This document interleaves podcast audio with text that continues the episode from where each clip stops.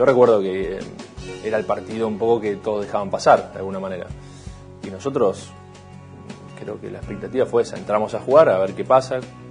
Ya no con la cámara de fotos como fue por ahí, no sé, en el 92 o como había sido hasta este, durante todo ese tiempo anterior a nosotros, pero sí sabiendo de que ese partido, eh, con la tranquilidad de ese partido lo pierden todos. Primer enfrentamiento de un equipo de Argentina ante un seleccionado lleno de estrellas de NBA fue en el 92 en Portland y habían cámaras, hubo muchísimas anécdotas. ¿Vienen cámaras en el bolso para enfrentar a este equipo de Estados Unidos mañana?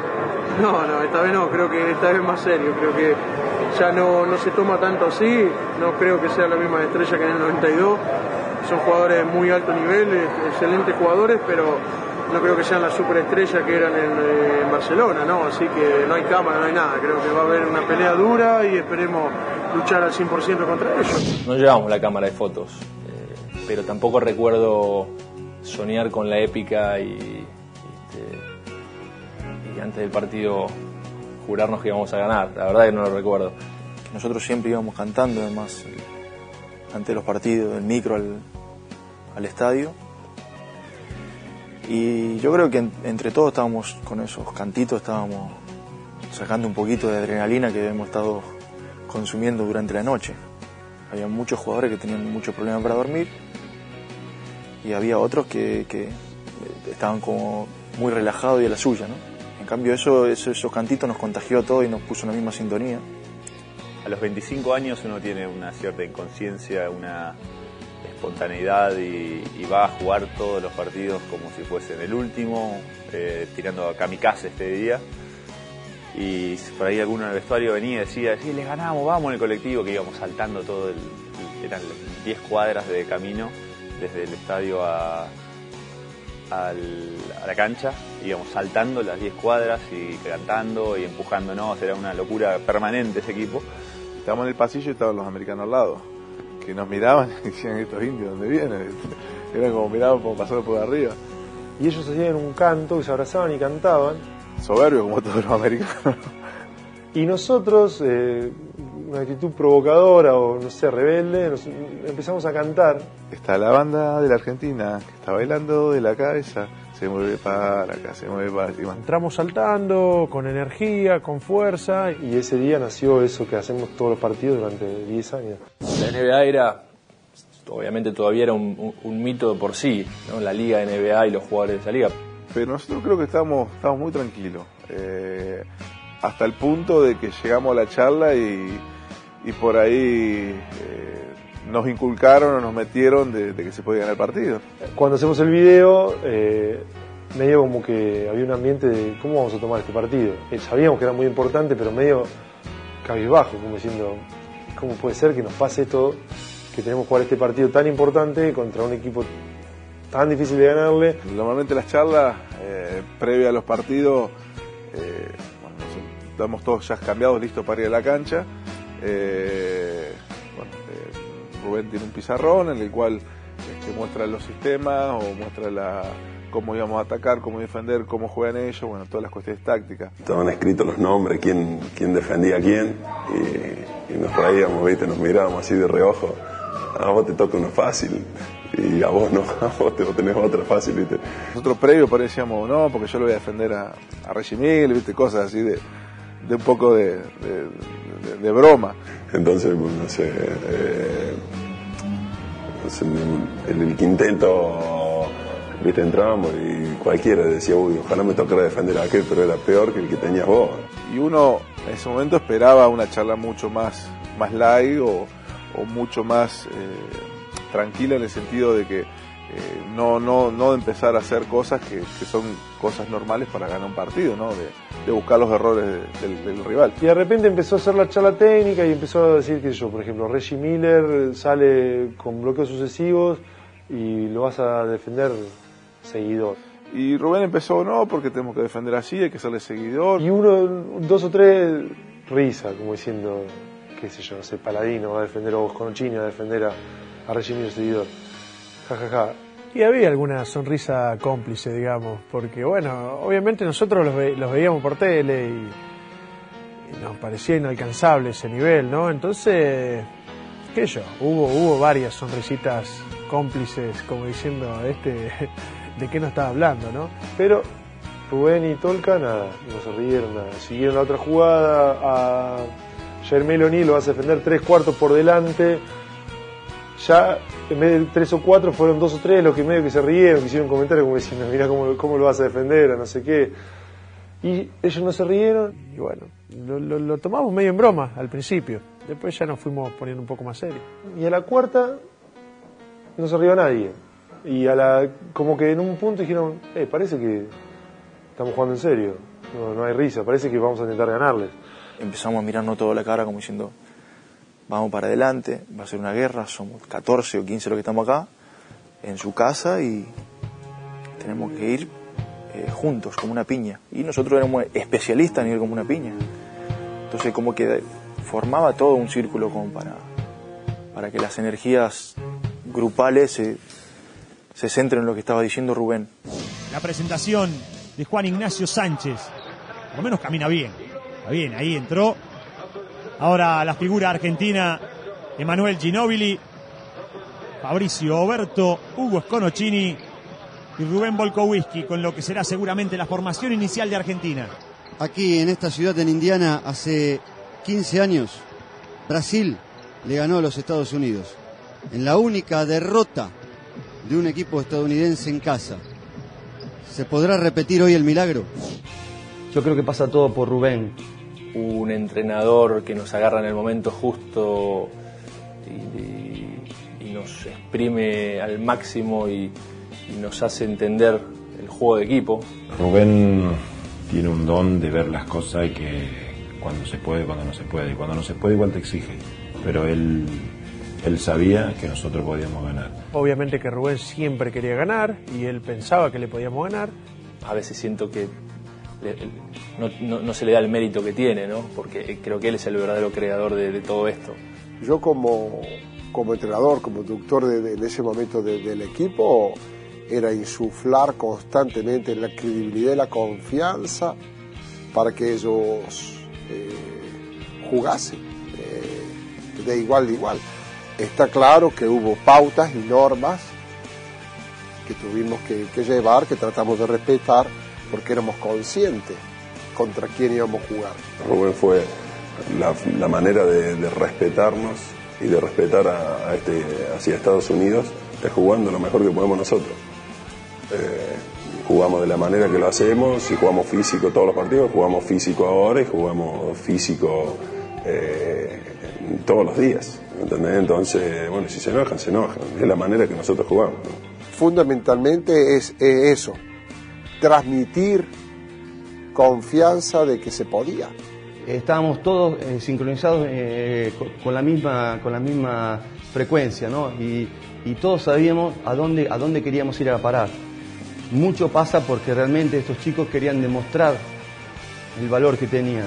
Nadie podría ser tan atrevido de decir, tranquilo que ganamos. Quiero que mañana hables de mí. Era así el- el- la mentalidad de este equipo. Sería interesante que la Argentina se pruebe a ver hasta dónde le puede hacer fuerza a estos que se dicen invencibles.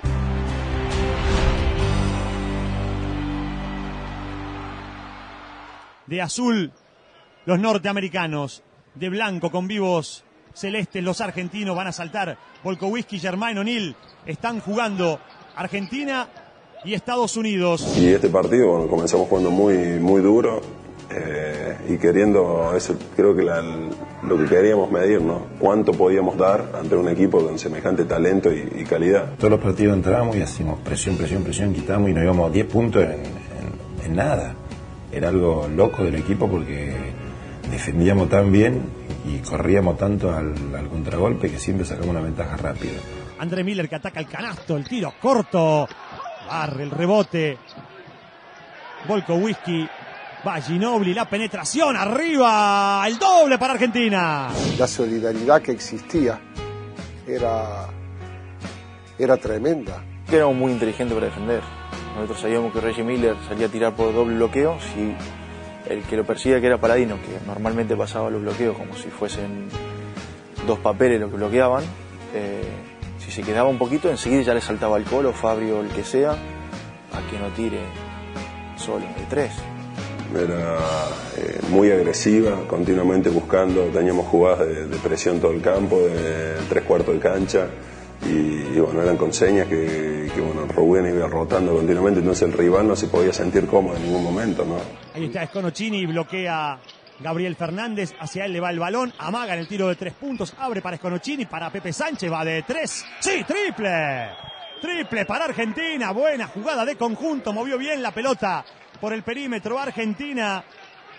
Con la adrenalina de hacer el Dream Team, era más todavía, entonces era como salir, viste, de, a morder. Rubén no parecía que nos abrió la puerta y salíamos, mordíamos que cruzaba. A mí no me sorprende de que ese equipo hubiese todavía logrado esa diferencia. No, no, no me sorprende porque eh, estaban preparados para eso. Ellos saltaban, salían al campo, ya sea un minuto, tres minutos, lo que fuese, eh, con muchísima confianza, con muchísima determinación. Y, y sabían que habían trabajado para eso.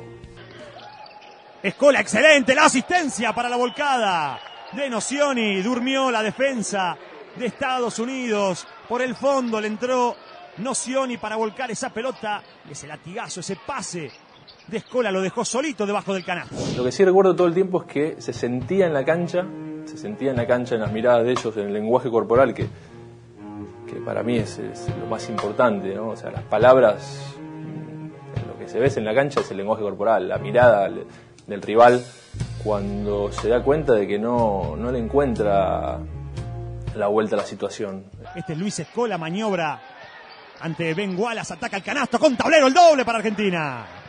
El Escola que queremos ver.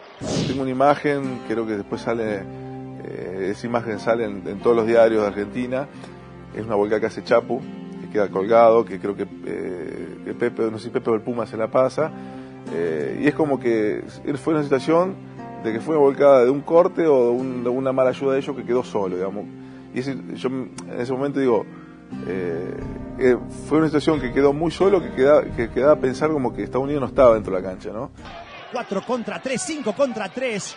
El balón para Nocioni que va arriba, la volcó. Volcada impresionante de Nocioni. Qué bien que lo vio Pepe Sánchez. que era baile. Yo en un momento lo estábamos apabullando en su casa. Ahí está manejando la pelota el exjugador de Filadelfia, de Atlanta.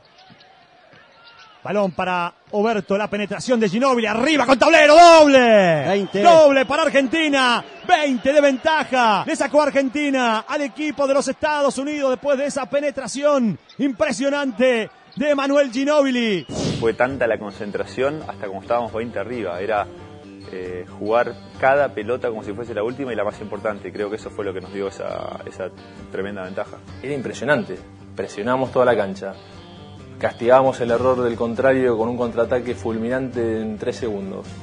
Eh, hacíamos ataques estacionados de 6-7 pases, donde la pelota no estaba en la mano de uno, más de dos o tres. Eh, es impresionante. Es, clínica, eh, es Serbia en el mejor momento. Al básquet Estados Unidos lo dejo aparte porque es otro tipo de básquet, es talento individual, es precisión. Pero a nivel FIBA, creo que de lo mejor que, que, que, se ha visto. Creo que si no fue el punto máximo del juego, estuvo cerca, ¿no? Fue un nuevo más que... Dentro mío pensé, bueno, en algún momento nos van a ganar. Hasta cuando estábamos 15 arriba. Por ahí decías, no, estos son unos monstruos, cuando se ponen las pilas nos ganan. Entonces, eh, fue así el partido. Fuimos siempre como de punto hasta cuando estábamos muchos puntos arriba. Y, y bueno, a ver qué pasaba, a ver cómo salía el partido.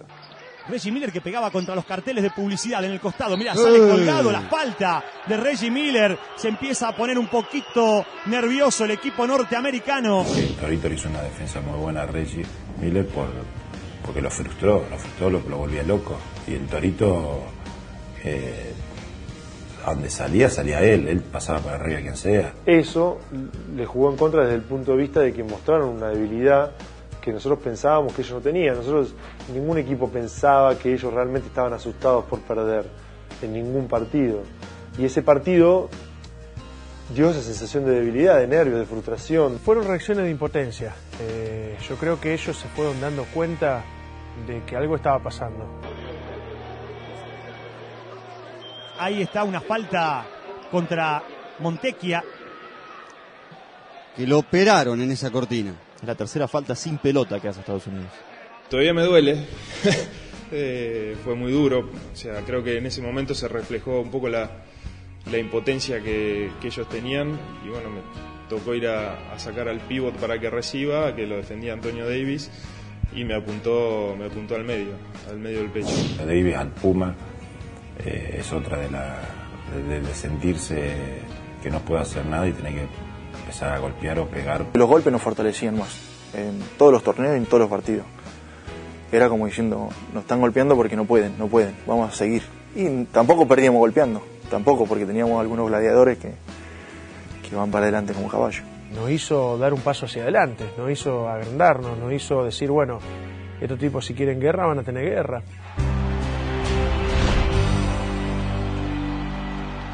Un primer tiempo fantástico jugó la selección argentina frente a Estados Unidos en ese Mundial de Indianápolis. 16 puntos de ventaja había sacado lo que parecía un verdadero sueño. Sin embargo, si yo, entre las muchas acciones buenas que hizo el equipo argentino, les pregunto por quedarse con una jugada, estoy seguro que ustedes se van a quedar con aquel tapón fantástico de Luis Escola sobre Germain O'Neill. ¿Por qué se quedan con eso? Me parece que todos ahí percibimos un gesto ineludible de superioridad argentina sobre los norteamericanos. Con esa gran jugada de Luis Escola, Argentina le mandaba el mensaje de que había llegado a ese partido para ganarlo y que cada vez creía más en el triunfo. Así recuerdan los jugadores esa gran acción del pivote argentino. Este es Paladino.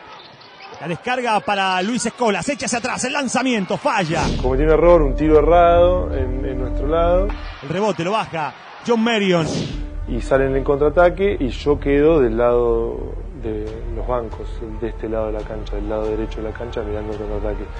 Y él venía por el lado derecho también, pero más centrado y no, se ve que no me veía. Corre Baron Davis, la pelota larga. El tapón bárbaro de Escola va contra el canasto, recupera Argentina. Y se la pasen cuando lo va a volcar, yo eh, lo agarré cuando subía, porque una vez que sube ya no lo agarro más. Eh, lo agarré justo cuando subía, con el ángulo a mi favor, con la pelota un poco para atrás y, y- y por eso lo, lo pude taponar. ¡Qué taponazo! Uy, lo pisó, lo pisó feo. Falta antideportiva de Germán O'Neill sobre Escola. Clarísimo cuando el jugador argentino se cayó, lo pisó. Me queda la pelota en la mano y hacen falta y tiene esa reacción que tiene que una- no entiendo mucho sentido para qué lo hizo, ¿no? Me- como una especie de pisada en la espalda, no sé exactamente qué fue. Ahí está la acción del tapón impresionante de Escola. A Germán O'Neill no le gustó nada. Al Morocho ahí está, cómo lo pisa. A Escola. Lo que sentimos en ese momento me parece que fue un poco un- una sensación, eh, un síntoma de debilidad de ellos. Tarjeta roja, ¿eh? Poco menos. ¡Qué taponazo de Escola, eh! Esa no es una foto, ese es un póster para poner en la puerta de tu pieza. Fue algo que a nosotros nos dio mucho coraje eh, de decir, eh, ¿están preocupados o, o están frustrados o están nerviosos?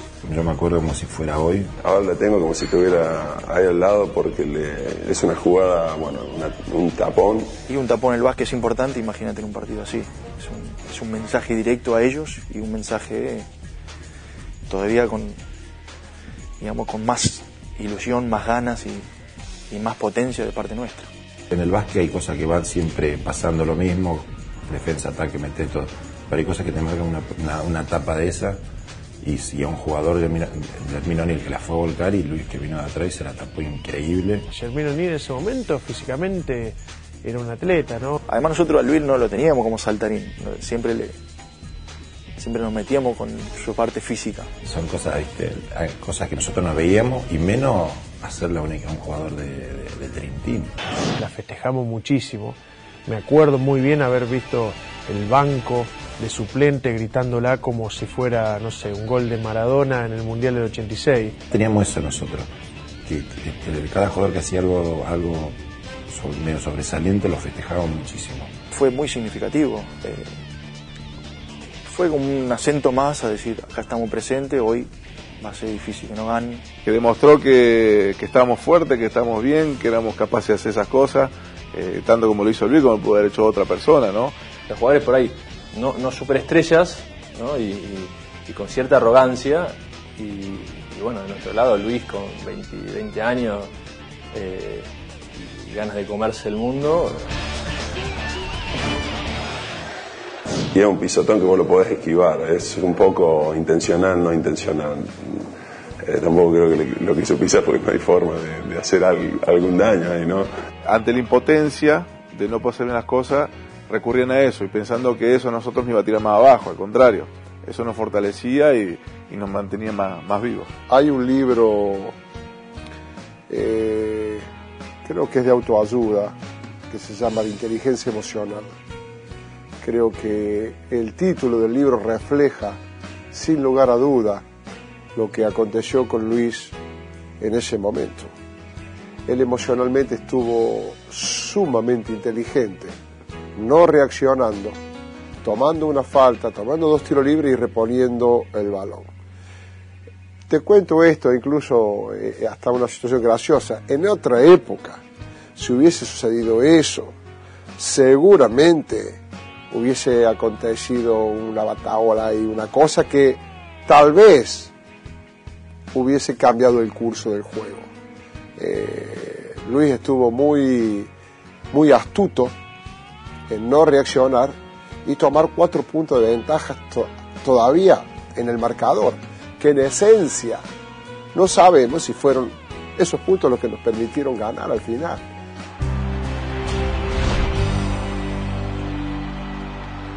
André Miller, Michael Finley, Elton Brand. Este es el lituano Romualdas Brazauskas. Todo listo para el arranque de la segunda mitad. De blanco Argentina, de azul Estados Unidos. Y lo que, lo que se te cruza en ese momento es tratar de mantener esa diferencia y aguantar cuando ellos tuvieran la reacción. Es lo primero que, que sale, ¿no? No relajarse, que sin duda que, que era lo principal que teníamos que hacer, porque bueno, sabíamos que ellos iban a tratar de, de revertir situación y, y tenían la posibilidad o la capacidad para poder hacerlo. Manejando la pelota. Montecchia va de tres afuera, carga el rebote, Luis Escola, el tiro corto, el doble. Doble para Argentina.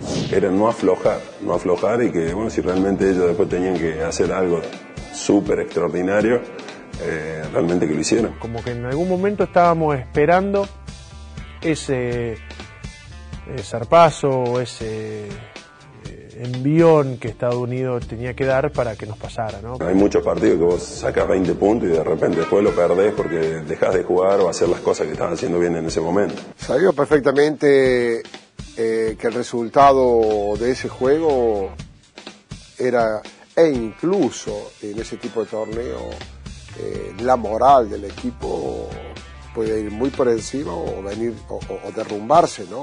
Como que eso con jugadores con tanto talento se puede, puede desaparecer en, en dos minutos. Argentina no tiene que permitir que se venga más, más de esto Estados Unidos. La falta, el doble que da Nocioni. Y además, como dijimos, la falta personal le va a dar un tiro libre adicional a los norteamericanos. Nos hizo retroceder un poco, hay que ser realistas, ellos físicamente eran muy superiores. Me acuerdo que en ese momento ellos habían ajustado la defensa muchísimo. Eh, tenían jugadores muy atléticos, muy fuertes. Todos nos sacaban en altura, en musculatura, en velocidad, en todos nos sacaban ventaja. Nos empezaron a atacar con eso, nos empezaron a defender muy duro. Me acuerdo que nos empezó a costar muchísimo eh, llegar a ser doble, llegar a ser puntos. En un momento entra Andre Miller y Baron Davis, joven, los dos, muy jóvenes, que todavía siguen siendo estrellas en la NBA, los dos. Eh, y, y fue cuando nos, nos achican la diferencia. Me acuerdo después del partido que los bases nos contaban que les costaba pasar la mitad de cancha. Ellos tiraban de una distancia que no era la, la, la normal para nosotros y era más corajeada que otra cosa. A reaccionar porque son un, un tremendo equipo. Por momentos Paul Pierce, Michael Finley, Bayron Davis, creo que era. eh, ya nos estaban apurando mucho y jugando muy físico, nos estaba costando. Eh, así que teníamos un poco de frustración eh, por el hecho de que no sentíamos que se estaban cobrando las faltas y demás. Estamos acostumbrados a, a juegos distintos. Paul Pierce que va de 3, sí, triple. Triple para Estados Unidos. Paul Pierce liderando la barra brava de Estados Unidos, la hermana de Reggie Miller. Parcial de 10 a 2 para Estados Unidos. Ahora los norteamericanos dominan, ahora presionan, ahora le tiran la experiencia, la jerarquía, todo el poder físico encima a los argentinos. De 20 puntos a 6 puntos era una diferencia muy tranquilizadora primariamente y después la diferencia te iba apretando. Entonces tener la tranquilidad a ver eh, cómo podías eh, crear un ambiente todavía positivo. Para mí siempre estuvimos a 10 como mínimo.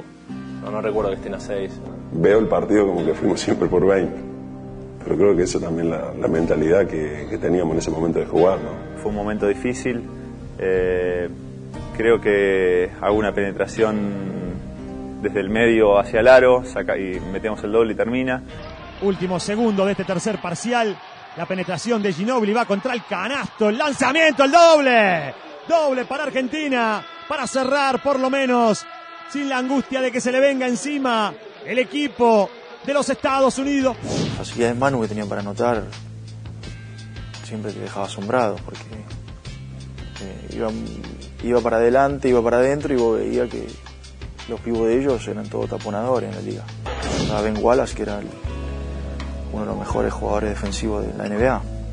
Sin embargo, él, iba con, con, la cara de durez que le caracteriza de tirarle una bandeja en la cara. Fue un momento eh, delicado esos, esa remontada que, que pegaron. Pero era lógico, tarde o temprano alguna, alguna, algún, alguna racha buena iban a tener.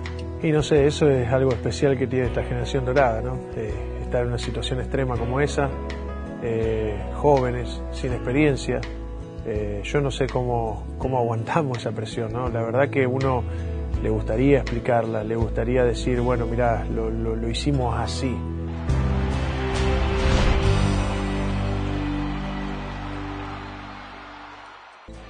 Ginobili amaga la penetración, va arriba el doble, doble para Argentina, brillante Emanuel Ginobili.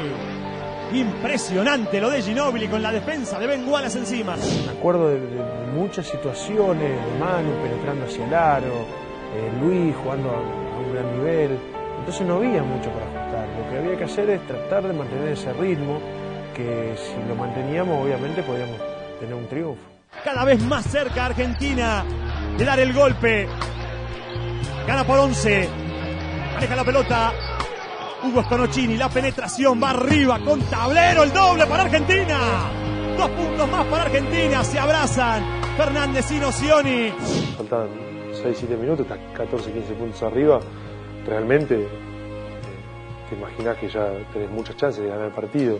Cinco minutos para el cierre del partido. Argentina gana por 12. A cinco minutos de la gloria el equipo argentino.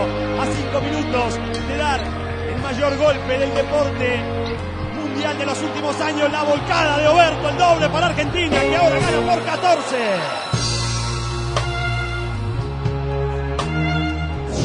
Yo me acuerdo de, de haber estado casi la mitad del partido pidiéndole a, a Dios y al que me escuchara que termine el partido. Veía el tablero y decía, terminalo ya, ya está, terminalo. Recuerdo faltando dos minutos y por ahí estando 10 puntos arriba, eh, decir, no, no, nos van a ganar. No, no. O sea, no, no sé cómo, pero nos van a ganar. O sea, va- va- van a venir y van a decir, bueno, muchachos, se acabó. Y, y bueno, creo que todo eso tiene que ver con, con el mito eh, acumulado durante tantos años de lo que significa Estados Unidos en el básquet, de- de- del Dream Team. Gana por 10 Argentina, 1.40 para el cierre. Ahí está Finley, a ver si falta de ataque, a ver si falta de ataque. Sí, eso es lo que cobró el árbitro en el noveno. Hizo Rems, falta en ataque de Michael Finley que se ríe, pero no le gusta nada. Ahí está la acción. contra el defensor del pueblo. Excelente la acción defensiva del Chapulín Nocioni. Una falta ofensiva que te haga recuperar la pelota, sobre todo en un momento así, en donde por ahí el partido está picante, está duro, y de repente robar una pelota de esa manera es como que, bueno, me gusta festejarlo porque realmente le, le- le- le demuestra al rival que uno está en todo, ¿no? Yo me acuerdo que vino Pepe, también es, es imposible acordarse las palabras justas. Creo que con mirarnos está faltando mucho menos, ¿no? Y con, una ventaja. Me lo acuerdo él viniendo a mí y diciéndome en voz baja, lo ganamos, ya lo tenemos. medio como, no sé si nos dijimos algo, ¿cómo, cómo hacemos? ¿Qué, cómo, cómo, ¿Cómo lo cerramos esto, no? Como diciendo, "Se- esto, esto va a pasar. Y yo, viste, con la cabeza full pensando en todas las variantes de qué puede pasar, digo, "Sí, me parece que sí. Esto es de loco, eh, está por pasar en serio, faltaba un minuto y ya habíamos sacado, no sé, 12, 14, no, no me acuerdo exactamente.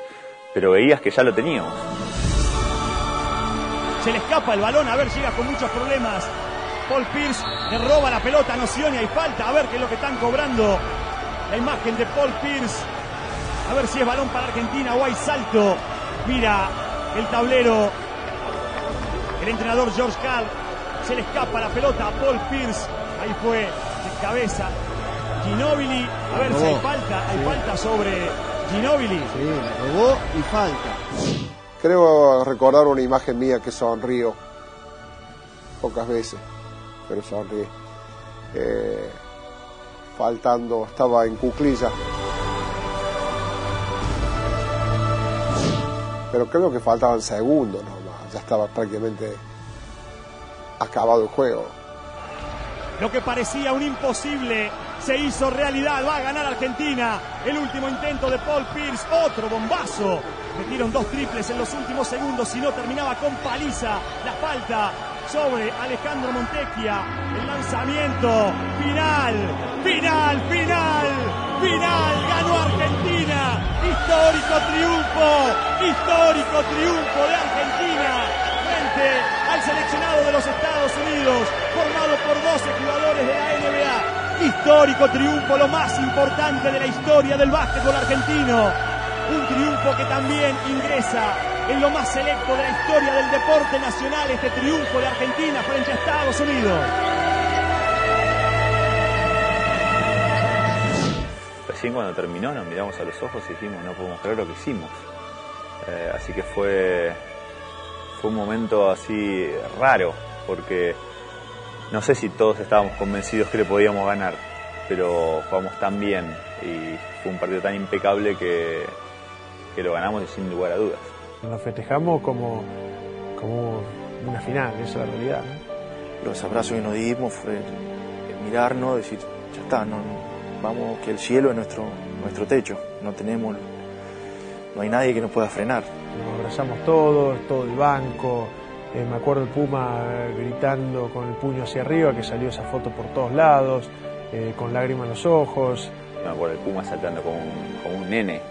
Eh, a los 30 años, emocionado hasta las lágrimas. El equipo argentino jugó de manera extraordinaria, histórico, un partido casi perfecto. La emoción era qué hicimos, qué, qué hicimos, qué, qué significa, qué viene, qué viene detrás de todo esto.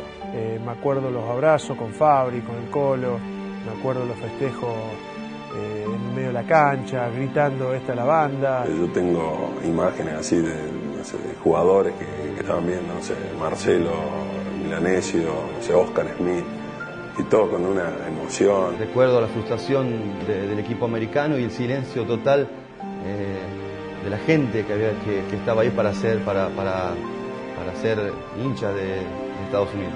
Fuimos ahí enfrente de nuestra gente eh, y veíamos gente llorando. Había nuestros hinchas estaban ahí llorando, mi viejo estaba ahí en la platea.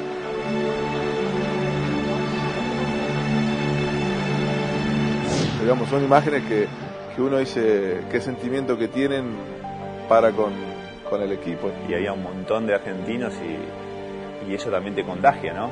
La, la locura de los que te fueron a ver, hicieron ese esfuerzo. Entonces estábamos ahí saltando, nos abrazábamos, fue, fue increíble. Esto parecía un imposible, este golpe que nunca nadie había podido dar. La verdad que se le pone la piel de gallina, se sigue produciendo una sensación eh, increíble. Y me acuerdo de que fuimos a un parking, un estacionamiento, sé por qué, no sé si era, me parece que era ESPN que estaba transmitiendo y, tenían una cámara arriba en un estacionamiento enfrente del, del- de la cancha de Indiana y fuimos ahí a seguir el festejo. Lo que están viendo ahora es la celebración de este equipo argentino que acaba de hacer historia en el Campeonato Mundial de Básquet en Indianápolis. A esta ha sido la alegría que embargó a todos los argentinos desde que llegaron al Consico Fieldhouse en Indianápolis. Y acá sigue, han derrotado al equipo de los Estados Unidos de básquetbol y están todos porque no es uno el héroe de este equipo, son los dos integrantes de este equipo de la selección argentina de básquet en vivo desde Indianápolis. Tenemos que empezar por lo más grande. Colo, triunfo importantísimo. Fue muy importante, sí. Estamos muy contentos, eh, creo que el equipo se lo ganó por, por todo el trabajo que hicimos. Eh, se lo dedicamos a toda la gente de Argentina que nos está apoyando día a día. ¿Hubo una alegría que se la podían imaginar antes de entrar a este mundial? No, eh, vinimos, vinimos eh, por otras cosas, estar entre los primeros seis. Bueno, hoy hicimos, hicimos historia ganando a los Estados Unidos en la cancha de ellos. Y el cántico para el capitán de la selección, ahora serio, ¿no? No, muy feliz, muy feliz y este es un grupo extraordinario y lo que conseguimos es, es histórico, ¿no? Así que nada, hay que disfrutarlo un ratito nomás y pensar en mañana.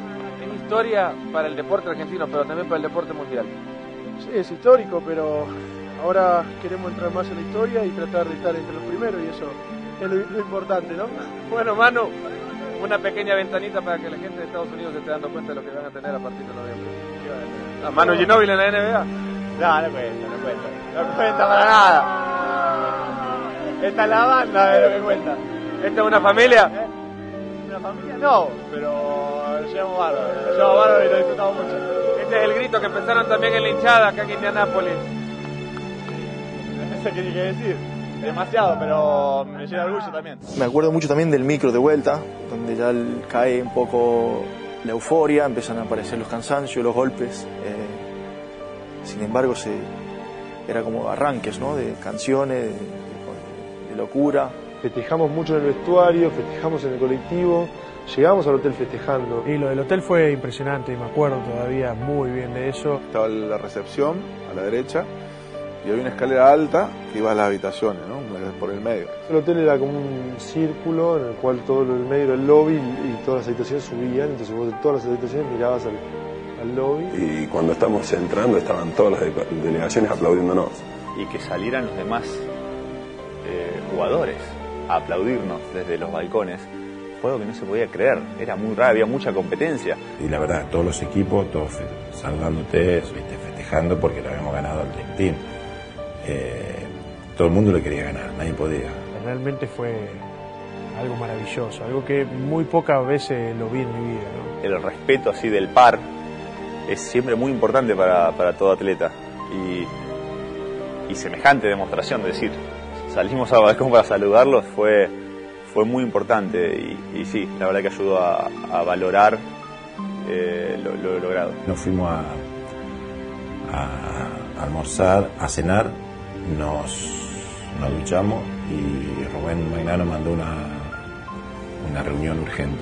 Una charla técnica después de, de la cena para eh, revalorizar lo que habíamos hecho. Fuimos a jugar la final y lo que Rubén nos hizo entender. Nosotros le ganamos al mejor equipo, pero terminó. Mañana tenemos otro. Entonces me acuerdo que puse, eso sí lo tengo bien presente, que puse una frase muy grande en la pizarra, que era, entramos en la historia, vamos para la gloria.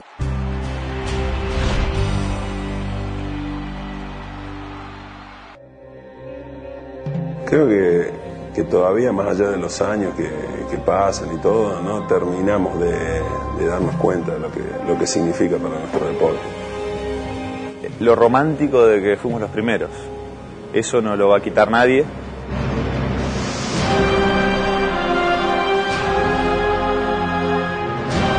La gente se identifica mucho con romper un mito, de luchar contra la adversidad.